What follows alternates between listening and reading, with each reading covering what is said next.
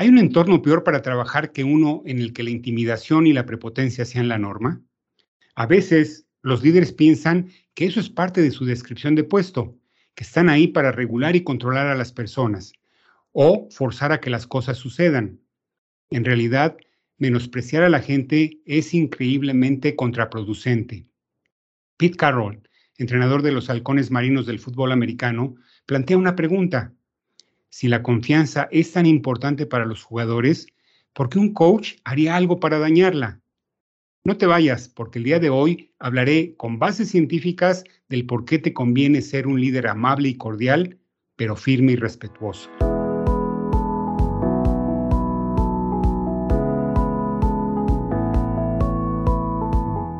Bienvenido a Líderes en Ventas. En este podcast aprenderás de manera lógica y sistemática casos y tácticas sobre las estrategias de liderazgo en ventas más innovadoras del mercado, para que independientemente de tu experiencia o la industria en la que te desenvuelvas, construyas un equipo de vendedores talentosos. O si eres un representante comercial, tú mismo seas parte del selecto grupo de triunfadores en ventas, los cuales hoy en día están muy cotizados, pues sabemos que tan solo uno o dos de cada diez vendedores pueden considerarse como auténticos triunfadores en ventas. Acompaña al coach Alberto y sus invitados a que compartan contigo sus más de 30 años de experiencia comercial y empresarial. ¡Comenzamos!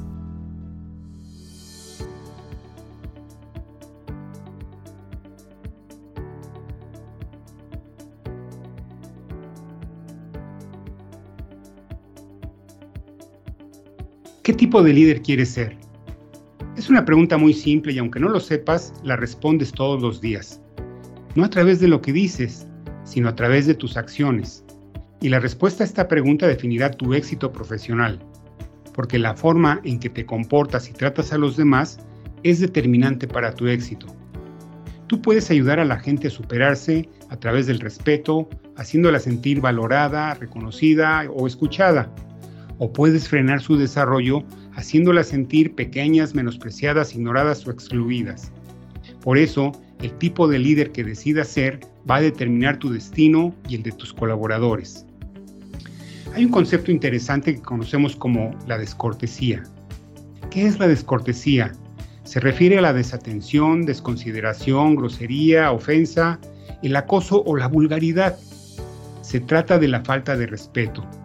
Se trata de ser grosero e incluye varios comportamientos que van desde burlarse o menospreciar a alguien hasta insultarlo, hacerle bromas ofensivas o distraerte enviando mensajes cuando estás hablando con ellos o cuando estás no poniendo atención durante las reuniones. Sin embargo, hay que reconocer que lo que es visto como una falta de respeto para unos puede no serlo para otros. Por ejemplo, enviar mensajes mientras nos están hablando para algunos es una falta de respeto, pero para otros puede ser algo normal.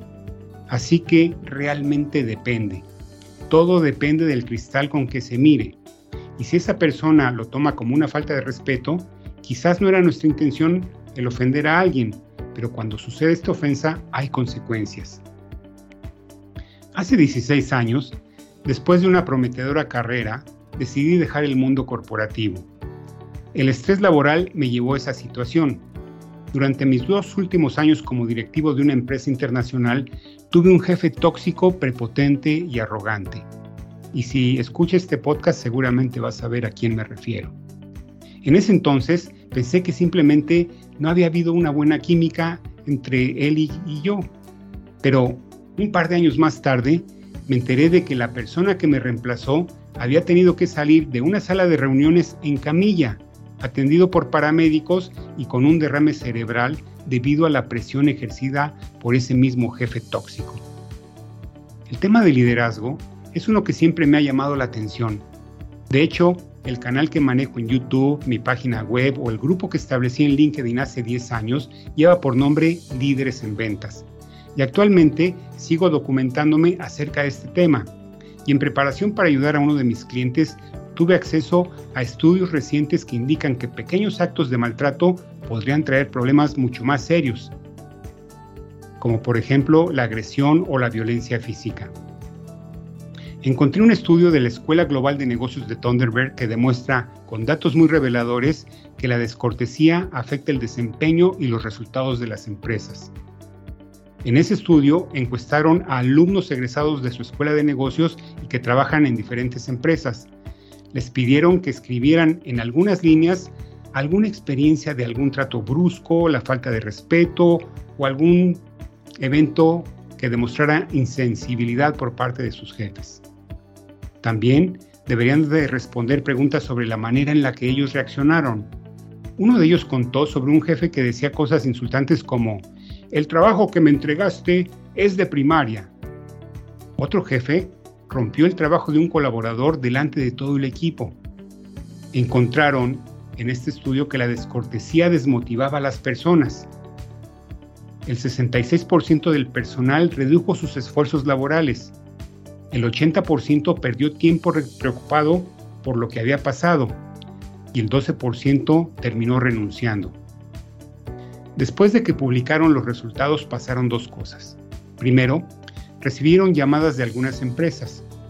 Cisco revisó sus números, hizo una proyección conservadora y estimó que los actos de descortesía le costaban a la empresa unos 12 millones de dólares al año. Segundo lugar, otros profesionales en su campo académico dijeron, las personas opinan que este tipo de ambientes afecta a los resultados, pero ¿cómo demostrarlo? ¿Es realmente cierto que el maltrato afecta el desempeño? Los investigadores entonces compararon a las personas que sufren actos de descortesía con las que no experimentan tal situación. Y los resultados reflejaron que quienes sufren a un jefe tóxico realmente se desempeñan mucho peor. Y ustedes dirán, bien, eso tiene sentido. Después de todo, es normal que el desempeño se vea afectado porque nadie puede hacer un buen trabajo cuando se siente presionado. Pero, ¿qué pasa si ustedes no son los que padecen los actos de descortesía? ¿Qué tal si solo ven o escuchan? Es decir, solo son testigos. Los investigadores se preguntaron si también afectaba a los testigos, así que realizaron estudios en el que cinco participantes observarían a un investigador tratar bruscamente a alguien que llegaba tarde al estudio. El investigador le decía a esta persona, ¿qué te pasa? Llegas tarde, eres un irresponsable, mírate. ¿Así esperas mantener un trabajo en la vida real? En otro estudio, con un grupo pequeño, analizamos qué sucede cuando un compañero insulta a otro miembro del grupo. Los resultados de ambos estudios fueron muy interesantes porque también empeoró el desempeño de los testigos y de una forma significativa. En otras palabras, los actos de descortesía de un jefe prepotente son similares a un virus. Como testigos nos podemos contaminar y nos convertimos en portadores de ese virus solo por el hecho de estar cerca. Y esto no solo se limita al espacio laboral, podemos llevar el virus a cualquier lugar, a la casa, a la escuela, a nuestras interacciones sociales, ya sea presenciales o en línea afecta nuestras emociones, nuestra motivación, nuestro desempeño y la forma como tratamos a los demás. Incluso afecta nuestra atención y puede reducir nuestra capacidad de retención mental. Y esto no solamente sucede si somos objetos de actos de descortesía, también sucede si la presenciamos. Incluso puede suceder si vemos o escuchamos insultos. Para aclarar este punto, los investigadores hicieron otras pruebas. Le dieron combinaciones de palabras a algunas personas para redactar oraciones, pero con algunas variables. A la mitad de los participantes le dieron 15 palabras que sugerían insultos u ofensas. La otra mitad recibió una lista de palabras que proyectaban amabilidad y cortesía. Los resultados fueron sorprendentes, ya que las personas con palabras ofensivas fueron cinco veces más propensas a pasar por alto información que tenían justo enfrente de ellos a medida que avanzaron en su investigación, encontraron que aquellos que leían palabras ofensivas demoraban más en tomar decisiones. También en registrar tales decisiones y además cometían muchos más errores. Esto puede ser muy serio, especialmente cuando se trata de situaciones de la vida real y o de vida o muerte. Uno de los participantes, Esteban, es un médico, comentó sobre un colega de trabajo que nunca fue respetuoso, sobre todo con los practicantes y las enfermeras. Esteban comentó una experiencia en la que ese doctor perdió el control y le gritó todo lo que podía gritarle a su equipo médico. Justo después del episodio, el equipo le administró a su paciente una dosis errónea de medicamentos. Esteban dijo que la información estaba en la historia clínica, pero que de alguna manera nadie la había notado. Dijeron que no se dieron cuenta, que fue por falta de atención. Parece un error simple, ¿verdad? Pues bien, el paciente murió. Esteban complementó comentando que investigadores de Israel han demostrado que los equipos médicos expuestos a la descortesía se desempeñan peor no solamente en sus diagnósticos, sino en los procedimientos que realizan. Esto se debe a que los equipos expuestos a la descortesía son más reacios a compartir información y a pedir ayuda a sus compañeros. Y esto, por supuesto, no solamente se da en medicina, sino en todos los ámbitos. Y los negocios, por supuesto, no son la excepción. Entonces, si los actos de descortesía tienen un costo tan alto, ¿por qué seguimos sufriéndolos? ¿Y qué induce a un líder comportarse de forma prepotente o grosera? Parece ser que la principal causa es el estrés. La gente se siente abrumada. ¿Y no te parece que ahora, después de tantos meses encerrados por la pandemia, mucha gente parece más irritable? Otra causa por la que la gente no es más cordial es porque no les convence e incluso les preocupa parecer demasiado educados o demasiado amables. Creen que reflejan poco liderazgo. Piensan que la gente amable no progresa, o dicho de otra forma, piensan que progresan más los cabrones y prepotentes. Es fácil pensar así, sobre todo cuando se comparten algunas historias reales o ficticias de algunos líderes. Bueno, resulta que a largo plazo no es así. Morgan McCall, Robert H. Inger y Michael Lombardo investigaron profundamente el tema cuando estuvieron en el Centro de Liderazgo Creativo. Encontraron que la principal razón de los fracasos en las empresas es originada por un trato insensible, brusco y acosador. Siempre habrá algunos casos atípicos que tienen éxito a pesar de su agresividad malentendida, pero tarde o temprano, la mayoría de los irrespetuosos autosabotean su éxito. A los jefes descorteses, por ejemplo, todo se les vuelve en contra si están en una posición vulnerable o si necesitan apoyo. La gente simplemente no los respalda. Pero, ¿qué pasa con la gente amable? ¿Vale la pena ser cortés? Eso te lo comento después de una breve pausa en la que te comparto un mensaje de nuestros patrocinadores. Este episodio es presentado por Lista Express. Lista Express te ofrece 5 candidatos calificados e interesados en tu vacante en menos de dos semanas, sin tener que pagar el alto precio de una oficina externa de reclutamiento. Con Lista Express encuentras a tu candidato ideal y despides a tu reclutador. Para más información visita www.lideresenventas.com, diagonal Lista Express. Repito, www.lideresenventas.com, diagonal Lista Express. Sí, claro que sí es la respuesta. Y ser cortés no solo significa que no seas un prepotente o un arrogante. Ayudar a una persona a superarse es sinónimo de retención con mejores resultados.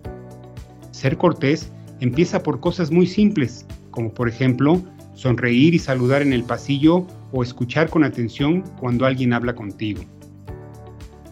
Por supuesto que se pueden tener opiniones firmes, discrepar, tener discusiones o hacer una crítica negativa, pero siempre con respeto. Algunos lo llaman franqueza radical, que implica hablarle franca y firmemente a la persona y al mismo tiempo cuidar de ella.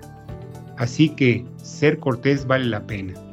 Mira, en una empresa de biotecnología, los investigadores encontraron que aquellos considerados corteses duplicaban la posibilidad de ser vistos como líderes y su desempeño y el de sus colaboradores mejoraba notablemente. ¿Por qué vale la pena ser cortés? Porque la gente te ve como una combinación importante, poderosa y única de dos rasgos clave, afectuoso y competente, es decir, amigable e inteligente. En otras palabras, ser cortés no solo se trata de motivar a otros, se trata de uno mismo. Si somos corteses, es más probable que seamos vistos como líderes. Nos desempeñaremos mejor y nos verán afectuosos, competentes, amigables e inteligentes. Pero la cortesía tiene aún más ventajas que se relacionan con una de las preguntas más importantes sobre liderazgo. Esta es, ¿qué es lo que más espera la gente de sus líderes? Los investigadores recabaron datos de 20.000 colaboradores en todo el mundo y encontraron una respuesta muy simple. Esto es el respeto. Ser tratados con respeto es más importante que el reconocimiento, la crítica constructiva e incluso las oportunidades de aprendizaje.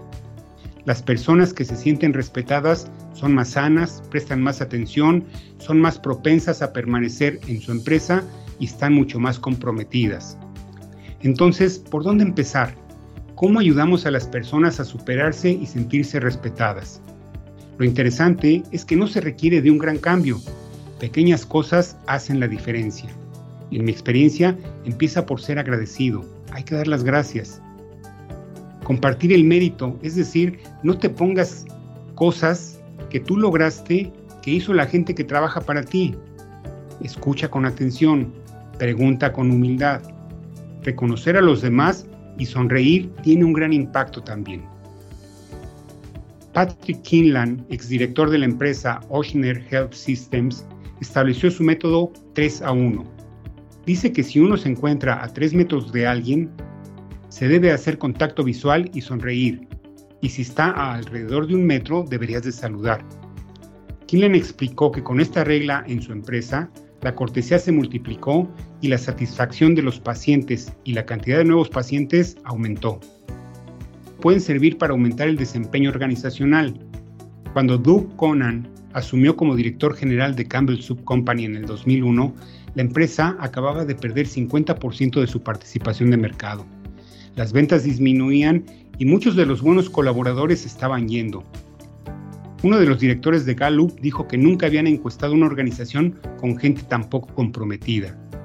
Cuando Doug llegó al trabajo el primer día, notó que había una cerca de alambre de púas rodeando la oficina central. También había torres de control en el estacionamiento. Dijo que parecía una prisión. Era un ambiente tóxico. A los cinco años, Doug había revertido la situación y a los nueve años batía récords de desempeño y acumulaban premios siendo reconocidos como una de las empresas de mejor lugar para trabajar. ¿Cómo lo hizo? El primer día, Doc le dijo a sus colaboradores que pensaba exigirles altos estándares de desempeño, pero que lo haría con respeto. Hizo lo que predicó y esperó lo mismo de sus líderes. Para Doc todo era cuestión de ser firme con los estándares y bondadoso con las personas. Para él se trataba simplemente de las interacciones, los contactos diarios que tenía con los colaboradores, ya fuera en los pasillos, en la cafetería o en las reuniones. Si manejaba bien cada interacción, los colaboradores se sentirían valorados. Otra forma en que Doc hizo que sus colaboradores se sintieran valorados fue demostrándoles que les prestaba toda su atención. También escribió de su puño y letra más de 30.000 notas de agradecimiento. Y esto fue un ejemplo para otros de sus líderes. Los líderes tienen múltiples interacciones todos los días. La mayoría no llevan más de dos minutos. La clave es ser ágiles y considerados en cada uno de esos momentos. Los actos de cortesía y la amabilidad elevan a las personas.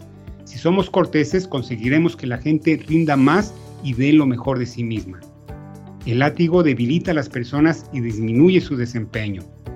Reduce su potencial con tan solo tenerlo cerca en el entorno laboral la experiencia que te puedo compartir es que cuando estamos en ambientes cordiales somos más productivos, creativos, colaboradores sanos y felices. Todos podemos mejorar. Cada uno de nosotros deberíamos de ser más conscientes y actuar buscando ayudar a los demás a superarse en el trabajo, en la casa, en las redes, en la escuela, en nuestra comunidad. Para cada interacción piensa, ¿qué tipo de líder quiero ser? Terminemos con el virus de la descortesía y empecemos a difundir la amabilidad. Creo que vale la pena, ¿no crees? Este fue el podcast de esta semana y si te gustó, compártelo. Te espero en el siguiente capítulo. Buena suerte, buenas ventas y hasta la próxima. Muchas gracias por tu atención. Espero que los consejos compartidos ayuden a mejorar tu desempeño y que esto se vea reflejado en mejores resultados de negocio, contribuyendo así a que logres una mayor satisfacción personal y profesional. Si te ha gustado este episodio, te agradeceré compartir este podcast con otros triunfadores como tú.